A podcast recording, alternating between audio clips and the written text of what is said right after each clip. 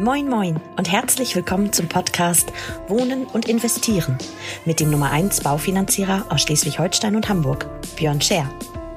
Björn und seine Gäste nehmen dich jede Woche mit auf eine spannende Reise durch das Wunderland der Immobilien- und Baufinanzierungen. Viel Spaß beim Hören.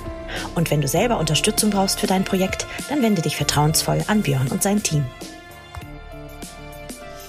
Einen wunder, wunderschönen guten Tag, meine Lieben. Ich begrüße euch zu einer neuen Folge eures Wohnen und Investieren Podcasts mit eurem Björn. Diesmal hatte ich wieder große Lust, äh, den Podcast aufzunehmen und zwar nicht nur, wie sagt man, auditiv, sondern auch visuell, sondern heute einfach auch mal sozusagen mit einem live bewegten Bild was ich auch am Wochenende mal in die Medien ein wenig streuen werde, ähm, damit auch die People, die Podcasts nicht so gerne hören, ich weiß nicht, wie kann man Podcasts nicht gerne hören, aber gibt's ja, damit auch die mal in den Genuss kommen, ein paar mehr Informationen zum Thema Wohnen und Investieren zu bekommen. Und deswegen, wer Bock hat, einfach mal auf die gängigen Kanäle gehen und nach Wohnen investieren oder nach Björn Scheer googeln. Und schon habt ihr das, was ihr hier auch hört, einmal auf der visuellen Ebene. Ja, ich sitze hier auch noch in meinem Sportshirt. Eigentlich wollte ich heute Morgen nämlich zum Sport. Da ist was dazwischen gekommen. Was ist auch egal. Ähm, wird nur für Belustigung sorgen unter euch. Und ich möchte ja nicht belustigen, nicht wahr? Ist ja tot ernst hier alles. Also von daher sitze ich hier in meinem Sportshirt und gehe heute Abend und kann also jetzt schon mal ganz geschmeidig den Podcast für euch aufnehmen ähm, was ich mit sehr viel Freude und Leidenschaft, wie ihr wisst, tue. So, jetzt mal äh, rumgeplänkelt zu Ende. Äh, ich habe zwei geile neue akustische Gimmicks, die möchte ich euch gerne vorstellen. Immer wenn ihr das hier gehört, also eine Art Schlagzeug, war es gerade ein Witz. Und wenn ihr das hier hört, dann kommt eine ganz wichtige Information. Also könnt ihr im Prinzip euch schlafen legen und immer wenn dieses Signal kommt, könnt ihr wieder aufwachen und zuhören, denn dann nur wird's interessant. Was für ein Witz. Gut, also dieses Programm liefert ganz viele tolle, auch akustische Untermalung. Mit diesem Rumgeplänkel habe ich schon mal die ersten zwei Minuten dieses Podcasts rumbekommen. Heute widmen wir uns der vierten Folge unserer Miniserie in sechs Schritten zur perfekten Immobilie. Und was haben wir die letzten Male besprochen? Also das allererste, bevor irgendetwas anderes kommt, immer erstmal das Budget berechnen. Wenn wir das Budget berechnet haben anhand einer Musterimmobilie, die wir anlegen, überlegen wir uns, welches Konzept könnten wir erstellen. Das bedeutet, was würde am besten zu uns passen? Ein Förderdarlehen, ein Bauspardarlehen, ein Nachrangdarlehen, ein Privat, ein Annuitätendarlehen, ein Schieß mich tot Darlehen. Völlig egal, Hauptsache es passt individuell zu euch in eurer Situation und ihr findet es sexy und hochgradig spannend, das nachher auch so umzusetzen. Wenn wir also Budget und das Konzept haben, brauchen wir jetzt was? Richtig, noch eine Immobilie. Letztes Mal habe ich euch ein paar äh, Tricks und Kniffe äh, und Möglichkeiten gezeigt, wie ich vor Ort, wenn ich genau weiß, wo ich hinziehe, was übrigens schlau ist, ähm, wenn ihr euch vorher mal zumindest grob überlegt, in welche Richtung ihr ziehen wollt. Denn wenn ihr sagt, ja geil, ich wohne jetzt bei Frankfurt und möchte in den Norden ziehen, ist es einfach nicht konkret genug. Und ich glaube auch ehrlicherweise daran, egal von Norden, Süden, Ost, West oder wie auch immer, ähm, da gibt's so Unterschiede, auch so topografische Unterschiede, also regionale Unterschiede, örtliche Unterschiede, wo ich sage, das wäre total bescheuert, nur zu sagen, ich will in den Norden ziehen. Weil beispielsweise zwischen Nord- und Ostsee gibt es schon gravierende Unterschiede. Äh, viele von euch werden es kennen man springt schneller mal in die Ostsee, weil sie immer da ist, als in die Nordsee, wenn sie gerade Ebbe hat, nicht wahr? Also, ach, was war ein Witz? Warte kurz.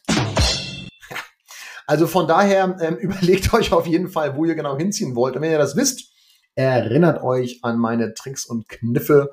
Ähm, Suchprofil anlegen, Freiwillige Feuerwehr, Sportverein vor Ort, Ortsgemeinde. Also gibt ganz viele Möglichkeiten, dort auf sich aufmerksam zu machen. Nutzt da echt Social Media.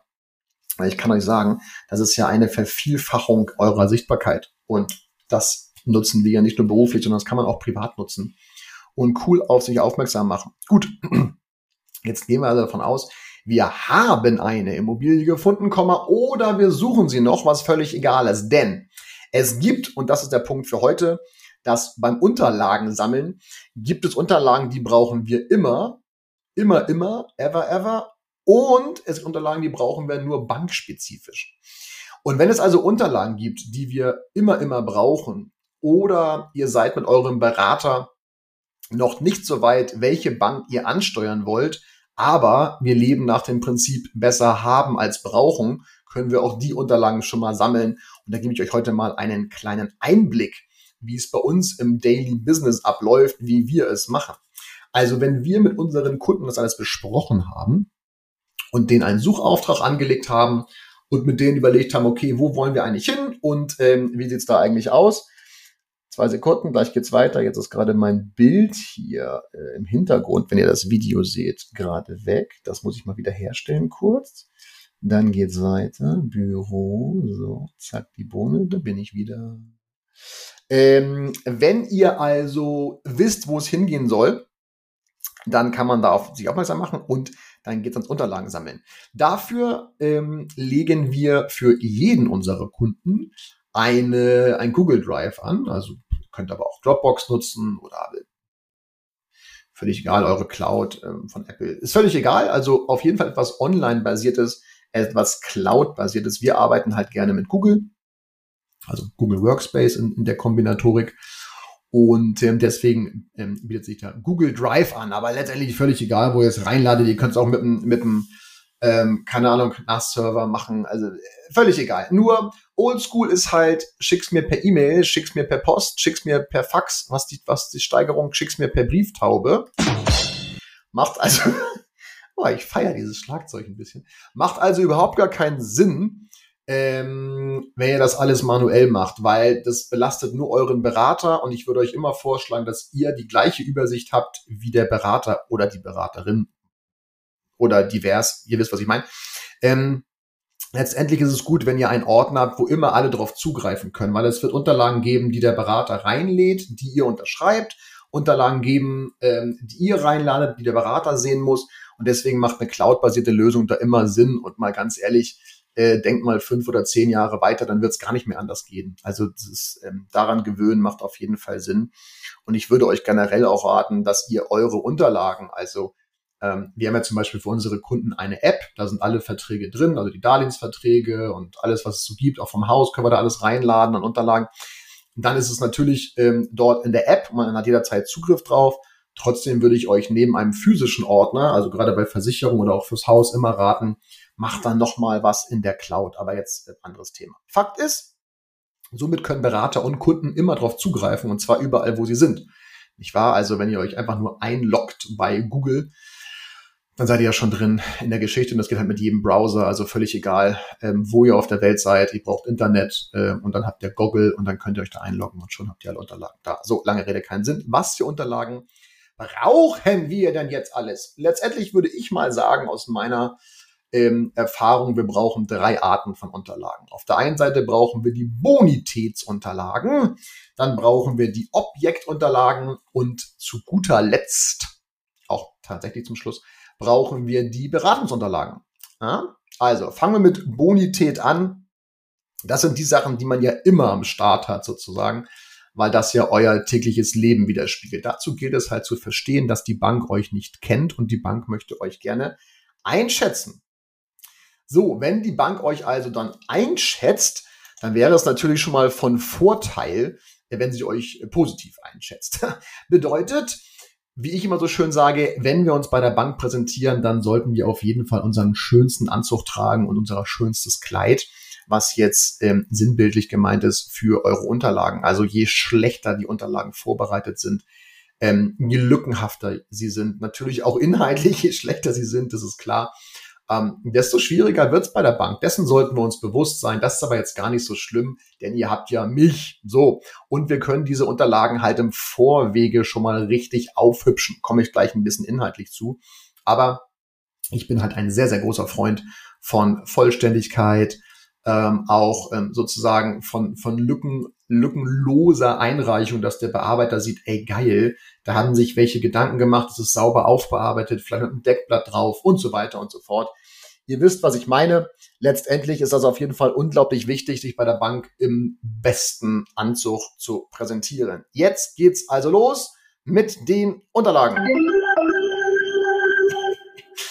Also, was brauchen wir immer? Wir brauchen immer die Einnahmen- und Ausgabensituation, weil die Bank halt abschätzen darf, ob ihr euch die Rate, die da so auf euch zukommt, inklusive Nebenkosten und einem Abschlag, den die Bank individuell bestimmt übrigens, auch leisten könnt. Also, wir brauchen Einnahmen in Form von äh, Arbeit zum Beispiel. Also, ähm, was dann natürlich wichtig ist, auch worauf die Bank schaut, ist das Arbeitsverhältnis beziehungsweise euer Status. Heißt, seid ihr angestellt, seid ihr selbstständig, seid ihr Freiberufler, seid ihr Beamter, seid ihr Arzt, Steuer, einem Steuerberater, also Kammerberufe und so weiter und so fort, spielt eine wichtige Rolle. Was definitiv nicht mehr so ist, wie es früher mal war. Selbstständige sind nicht schlechter angesehen, grundsätzlich nicht schlechter angesehen als Angestellte. Es ist natürlich für uns Berater viel, viel einfacher mit Angestellten ähm, oder Beamten oder so, ähm, das äh, die Beratung durchzuführen, weil einfach die Unterlagen bei einem Selbstständigen viel, viel umfangreicher sind, logischerweise, weil die Bank ja prüfen muss, nicht nur wie geht's der Person,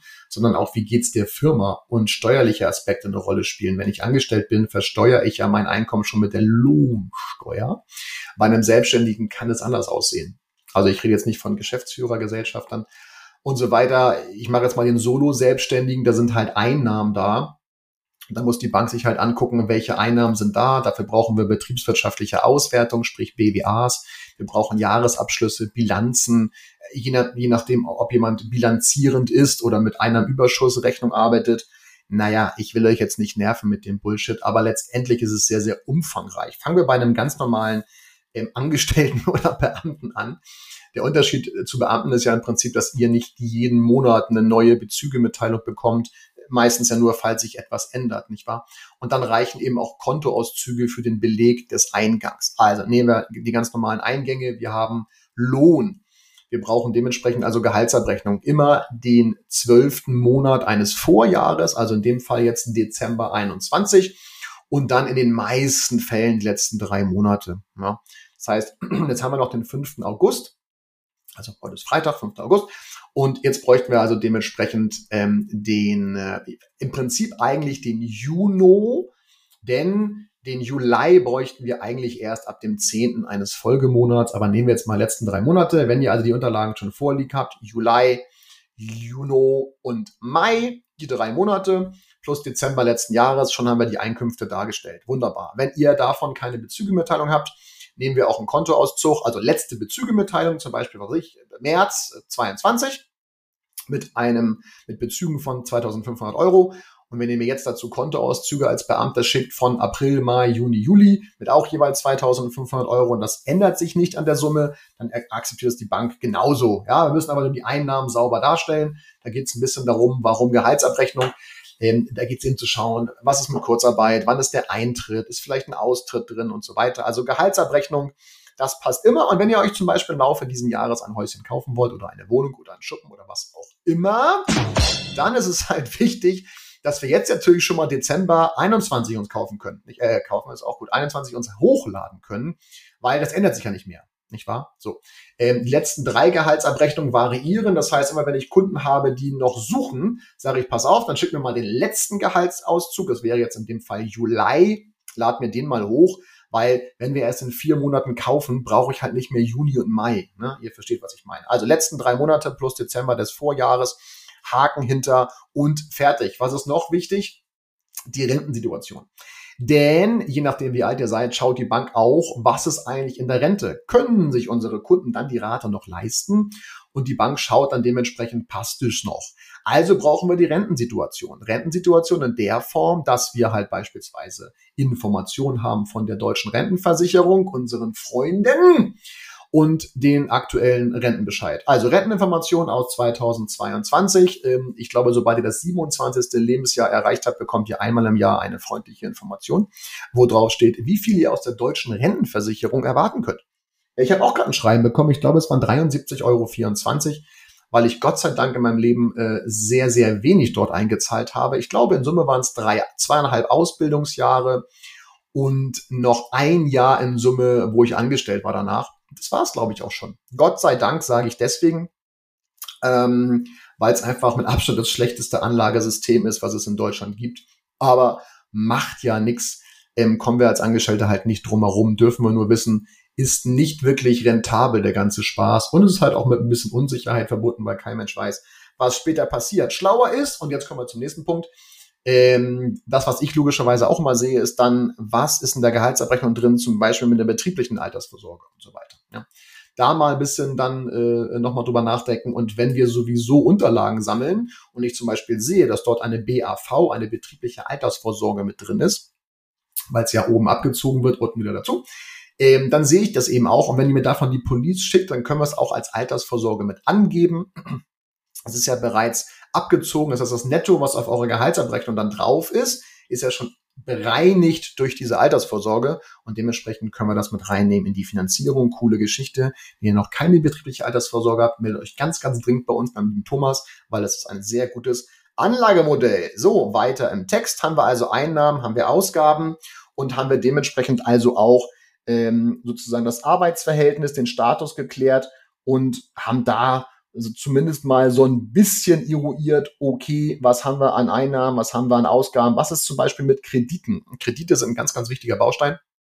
Also nicht, dass man ihn haben sollte, aber Kredite sind halt wichtig, weil sie belasten die Haushaltsrechnung. Es gibt immer wieder Situationen und ich, wenn ihr einen Kredit habt, äh, seid ihr in, in einer guten Gesellschaft von ungefähr drei von vier Kunden haben auch Kleinkredite am Laufen für ein Auto, irgendwas Blanko, was noch offen war, was die jetzt abzahlen.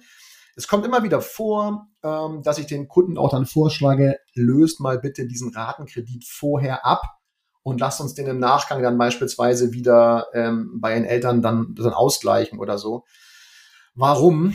Weil ein Ratenkredit meistens mit einer sehr, sehr hohen Rate im Monat beseelt ist und deswegen ist es immer gut, den vielleicht abzulösen, damit die Haushaltsrechnung sauber hinholt. Wenn wir einen Ratenkredit haben, dann brauchen wir den Kreditvertrag, die aktuelle Restschuld und optimalerweise auch ein Kontoauszug, wo zu sehen ist, dass ihr diese Rate noch bedient. Und dann passt es auch. Genauso ist es mit Beamten mit einer privaten Krankenversicherung. In den meisten Fällen existiert ja eine. Dann brauchen wir da auch die Police, weil es geht bei Ein- und Ausgaben immer darum, welche Kosten lassen sich nicht stilllegen. Und da wir in Deutschland eine Pflichtversicherung haben, was Krankenversicherung betrifft, ja, ist ja eine Pflichtversicherung bei uns in Deutschland, können wir das einfach nicht kündigen. Und dementsprechend möchte eine Bank natürlich wissen, wenn ihr Beihilfe bezieht oder so, ähm, was dann sozusagen los ist, ähm, damit die wissen, was da an Ein- und Ausgaben fließt. Soweit, so gut. Haben wir also die Ein- und Ausgaben soweit skizziert. Gibt es also eine Checkliste von mir, können wir die Unterlagen sammeln. Bezüge, wenn ihr andere Immobilien habt, dann brauchen wir da auch ein paar Unterlagen zu. Dann brauchen wir Mietverträge und Grundbuchauszüge und Teilungserklärungen und so weiter. Aber letztendlich ähm, das, was wir immer brauchen, ist jetzt die Einnahmen- und Ausgabensituation von den Fixkosten und die Rentensituation. Dann brauchen wir logischerweise auch einen Eigenkapitalnachweis. Dann irgendwann, wenn es mal in die ähm, in die finale Phase geht, da kann es ein Depotauszug sein, es konnte ein Jahresauszug eines Bausparvertrages sein, äh, es können Lebensversicherungsauszüge sein, die wir äh, dafür beleihen oder kündigen, je nachdem, was wirtschaftlich sinnvoller ist. Ähm, können auch ganz normale Kontoauszüge sein. Ich habe hab auch schon mal Goldbarren gehabt äh, mit einem Perso daneben, äh, den wir eingesetzt haben. Auch das funktioniert. Ja, also gibt es mehrere Möglichkeiten, das Eigenkapital darzustellen. Das ist jetzt kein großes Thema. Sag ich euch dann. Wenn wir Familien haben, ähm, dann ist das Thema Kinder in Form von Elterngeld ganz interessant. Wenn ihr also im Elterngeld seid, ähm, dann braucht man Elterngeldbescheid. Elterngeld ist ja eine Lohnersatzleistung, was erstmal per se anzurechnen ist. Das kriegen wir auch hin. Wir brauchen aber einen Elterngeldbescheid. Wenn ihr also gerade geworfen habt, also hm, nicht despektierlich gemeint, ihr wisst, was ich meine, dann habt ihr in den meisten Fällen noch keinen Elterngeldbescheid, weil vielleicht noch keine Geburtsurkunde da ist. Das heißt, ihr habt zwar Mutterschutz, aber ihr habt noch keinen Elterngeldbescheid. Das ist die schlimmste Phase für eine Finanzierung, weil ihr dann genullt werdet, weil die Bank ja gar nicht weiß, was ist denn da jetzt los. Dann kann man es probieren über den Antrag des Elterngeldes mit der Geburtsurkunde und der letzten zwölf Gehälter. Ihr merkt schon, ist ein bisschen unsexy. Also, wenn ihr Bock habt, Kinder zu kriegen, was ich grundsätzlich befürworte, weil wir auch unsere Rentensysteme füllen, wo ich ja Gott sei Dank nicht einzahle, dann Obacht, wartet bitte immer, bis ihr einen Elterngeldbescheid habt. Denn der Elterngeldbescheid ist zwingend erforderlich, um dieses Elterngeld als Einnahme auch bei der Bank komplett anzusetzen. Ganz, ganz wichtige Geschichte ähm, unterschätzen viele und dann können wir halt nicht Gas geben, wenn wir noch keinen Bescheid haben, Komma, oder der Vater kann es alleine wuppen. was selten der Fall ist. Ja. Also, Kids müssen wir auch mit angeben. Das Kindergeld ist, Elterngeld ist auch soweit klar, Rente ist klar. Und ganz, ganz oft kommt es auch vor, dass einige Banken die Steuererklärung mit dem Steuerbescheid haben wollen. Also nicht nur für, für Selbstständige, ähm, die das dann logischerweise immer mit beilegen dürfen, sondern auch bei Angestellten, gerade auch wenn ihr Einnahmen aus Vermietung und Verpachtung habt, also die Anlage V in der Steuererklärung ausfüllt, dann ist es immer zwingend erforderlich, da auch die Einkommenserklärung mit den Bescheiden, äh, zumindest mal des letzten Steuerbescheids beizulegen oder wenn es noch nie gemacht wurde, was natürlich bei äh, Vermietung und Verpachtung nicht geht, aber wenn ihr ohne das arbeitet, also keine anderen Immobilien habt, dann könnt ihr dementsprechend auch ganz, ganz entspannt äh, einen Zweizeiler aufsetzen und sagen, nö, haben wir nicht, keine Steuererklärung gemacht, danke, reicht.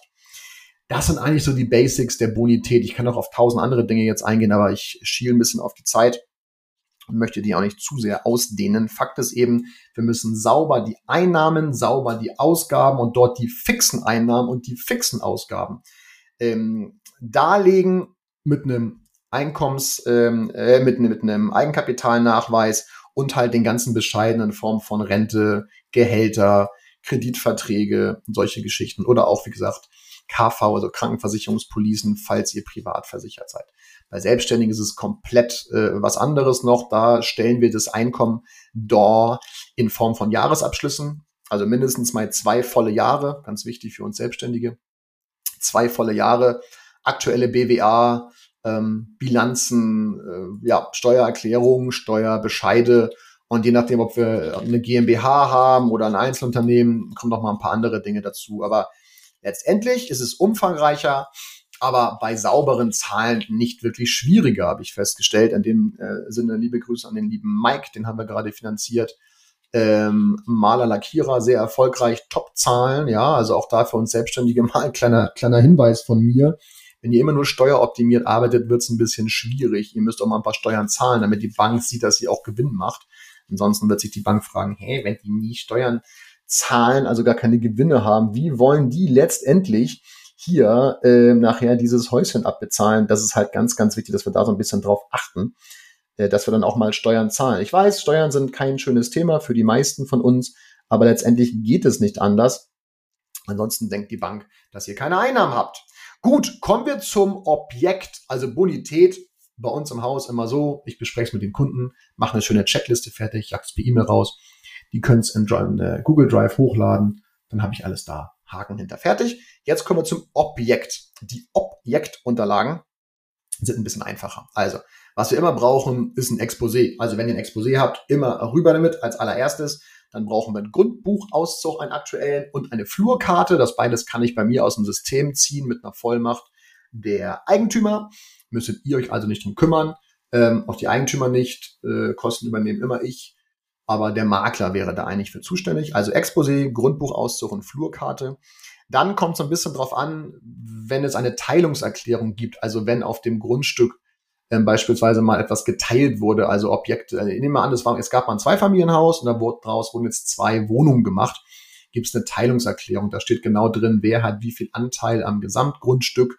Ähm, gibt es Dinge, die wir beachten müssen. Bei Wohnungen ist es halt immer der Fall, nicht wahr? Also wenn ihr dann eine Wohnung kauft und ihr habt da 16 Parteien drin, in dem Fall liebe Grüße an liebe Tassilo, habe ich heute Morgen dein Ding berechnet, ähm, lieber Tassilo, da also letztendlich, äh, wenn da 16 Parteien drin sind, gibt es auf jeden Fall eine Teilungserklärung. Und in der Teilungserklärung ist genau geregelt, wie viel Mieteigentumsanteil jeder Eigentümer hat an dem Haus, am Gemeinschaftseigentum und dementsprechend Garten, Flur, äh, gemeinsame Geschichten. Also Teilungserklärung, damit ihr das mal gehört habt. Und dann natürlich sämtliche Zeichnungen und Berechnungen, also Grundrisse, Schnitte, Ansichten, eine Wohnflächenberechnung, eine Berechnung der Kubatur, in den meisten Fällen auch ganz sinnvoll, dass ihr da einfach mal, vielleicht sogar einen Energieausweis, also alles rund um dieses Objekt wäre dann auf jeden Fall vonnöten. Es gibt Dinge, auf die können wir verzichten, die können wir auch händisch nachher darstellen. Aber letztendlich sind das so die Punkte, die wir auf jeden Fall dabei haben sollten. Also Exposé, Grundbuchauszug, Flurkarte, gegebenenfalls eine Teilungserklärung und dann die ganzen Zeichnungen und Berechnung. Wohnfläche, Kubatur, Schnitte, Ansicht, Grundriss. Dann haben wir das, dann haben wir das Nötigste zusammen. Und es gibt bei Wohnung immer noch mal einen Aufteilungsplan, auch wichtig. Der Aufteilungsplan zeigt, wo genau eure Wohnung in dem Komplex liegt, also sich befindet. Welche Etage, wo auf der Etage, auch ähm, ab und zu mal im Lageplan verzeichnet, Aufteilungsplan, Lagerplan. Haken hinter fertig, bekommt ihr von einem guten Makler immer ähm, überreicht. Also wenn wir, wenn bei uns die liebe Luisa am Makeln ist, also meine Immobilienmaklerin hier im Haus, dann sind diese Unterlagen immer Chico vorbereitet. Also von daher, ähm, von daher gibt's da gar keine, gar keine, gar keine Lücken sozusagen, was das betrifft. Ein guter Makler hat diese Unterlagen immer vorbereitet. Leider stoße ich öfter auf nicht so gut vorbereitete Makler. Da musst du denen erstmal erklären, was genau wir haben wollen. Äh, wäre sehr wünschenswert, wenn der eine oder andere da mal eine Fortbildung macht, aber hängen wir uns mal nicht weiter aus dem Fenster. Letztendlich, das brauchen wir vom Objekt. Ihr merkt schon, ist ein bisschen entspannter als die Bonität. Was brauchen wir als nächstes? Als nächstes brauchen wir und als letztes die Beratungsunterlagen. Das ist aber ganz, ganz entspannt. Wenn wir das passende Konzept rausgesucht haben, gibt es eine Art Antwortschreiben, nennt sich das. Da ist das Konzept genau dargestellt. Welche Bank, welcher Zins, welche Rate, welche Laufzeit. Das wird unterschrieben und dann natürlich Datenschutz und diese ganzen ganz normalen Beratungsprotokolle und Beratungsdokumente. Das ist aber sowas von easy. Das sind vier Dokumente, die wir da brauchen. Selbstauskunft unterschreiben, äh, Datenschutzgeschichte, das Antwortschreiben und dann nochmal ähm, etwas, also Darlehensvermittlungsvertrag nennt sich das. Und dann haben wir das soweit. Also gar nicht so umfangreich und das Wichtige, und deswegen habe ich am Anfang so rausgeholt, ist halt die Bonität. Ne? Das ist ja das A und O. Logisch muss die Bude nachher auch einen Wert haben. Also ist auch klar, wenn ihr eine Bude für 500.000 Euro kaufen wollt und die hat einen Marktwert von 200, dann sagt auch jede Bank so, puh, bring mal 300.000 Eigenkapital mit, dann machen wir das. Ansonsten wird es schwierig, aber facto, das ist ähm, sozusagen die, äh, die Krux. Also deswegen Bonität immer viel, viel wichtiger. Und deswegen habe ich für uns auf, ausgeholt bei diesen Unterlagen, weil die sind elementar wichtig. Und je früher ihr die zusammentragt, desto besser ist es, nicht wahr? Und wenn ihr auf der Suche nach der passenden Immobilie seid, könnt ihr doch ganz entspannt schon mal, keine Ahnung, Perso, Steuer, Gehalt, Dezember, ja, und diese ganzen Geschichten könnt ihr doch locker flockig schon mal hochladen, weil die ändern sich doch sowieso nicht mehr. Ja, deswegen, da könnt ihr früh genug Gas geben, umso schneller seid ihr nachher auch bei der Umsetzung. Denn überlegt mal, ihr sammelt diese ganzen Unterlagen erst, wenn ihr das Objekt gefunden habt. Ja, ciao, Kakao. Dann brauchen die meisten erstmal eine Woche, bis die Unterlagen gesucht haben und zusammengesammelt haben. Wenn wir bei dem Makler sagen können, hey, pass mal auf, Sportsfreund, wir haben alle Bonitätsunterlagen zusammen, wir haben alles vorbereitet, wir brauchen nur noch die Objektunterlagen, dann können wir das Ding innerhalb von fünf Tagen durchwinken, je nachdem, wie schnell er ist. Ne? Also von daher, coole Geschichte und arbeitet auf jeden Fall Cloud-basiert. Kann ich euch nur vorschlagen, macht am meisten Sinn. Und dann haben wir es, glaube ich, auch. Ja, krass, einfach, dass diese Folge jetzt fucking 27,5 Minuten gedauert hat für einen Punkt Unterlagen sammeln. Ha! Hätte ich gedacht, da wäre ich viel schneller mit durch, aber ihr merkt schon, in der Breite ist es dann doch noch ein bisschen mehr. Ähm, und deswegen auch umso wichtiger, dass ihr dann kompetenten Berater an eurer Seite habt, der euch da begleitet und euch auch genau sagt, wo findet ihr welche Unterlagen und ähm, wie kriegen wir die schnellstmöglich zusammengestellt, ohne dass wir uns da 13 Mal vertreffen müssen. Läuft alles digital. Es war mir eine Ehre am heutigen Tage mit euch. Warte. Wichtige Ansage. Es war mir eine Ehre, den heutigen Tag mit euch verbringen zu dürfen, zumindest die 28,25 ähm, Minuten. Ich wünsche euch ein wunderschönes Wochenende. Ich hoffe, ihr habt ein bisschen was wieder mitgenommen ähm, auf eurem Weg zur perfekten Immobilie, nämlich wo kriegen wir Unterlagen her, welche brauchen wir eigentlich und wo packen wir sie hin. Und nächste Woche unterhalten wir uns über den Kaufprozess. Also wie läuft es jetzt eigentlich genau ab, wenn ich eine Bude gefunden habe? Was sind die nächsten Schritte? Worauf kommt es an? Ähm, wie kann ich Dinge beschleunigen? Und, und, und. Da gibt es ganz viele Lifehacks wieder aus meinem Alltag, wo ich Kunden immer helfe, dann möglichst schnell in die eigenen vier Wände zu kommen. Alright, ihr Lieben. In dem Sinne, schönes Wochenende, bleibt gesund, ganz, ganz viel privates Glück und dann freue ich mich auf nächste Woche Samstag, wenn es wieder heißt Wohnen und Investieren mit eurem Björn Scheer und bis dahin, hoppt's euch wohl.